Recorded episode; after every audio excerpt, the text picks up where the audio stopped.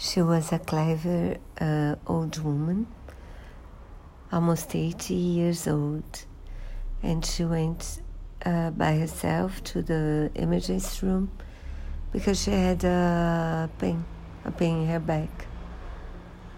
Um, a dorsalgia. I'm not sure if this the, it's the right term. And then I asked for an X-ray, and when I saw it, it lo- looked like she had a, a lung tumor, and she had no one with her. So I asked her to call somebody. Uh, someone came, but this made me. I hope she'll be fine and she'll get her treatment soon.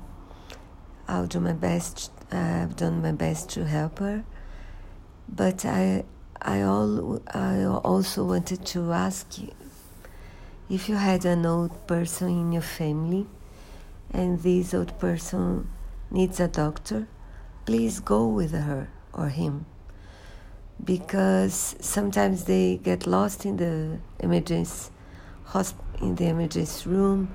Sometimes you have to give them bad news. Sometimes um, they must um, they must stay in the hospital. So you know, if they are independent, they go everywhere. But to the doctor, it's so helpful when they come with someone of the, someone younger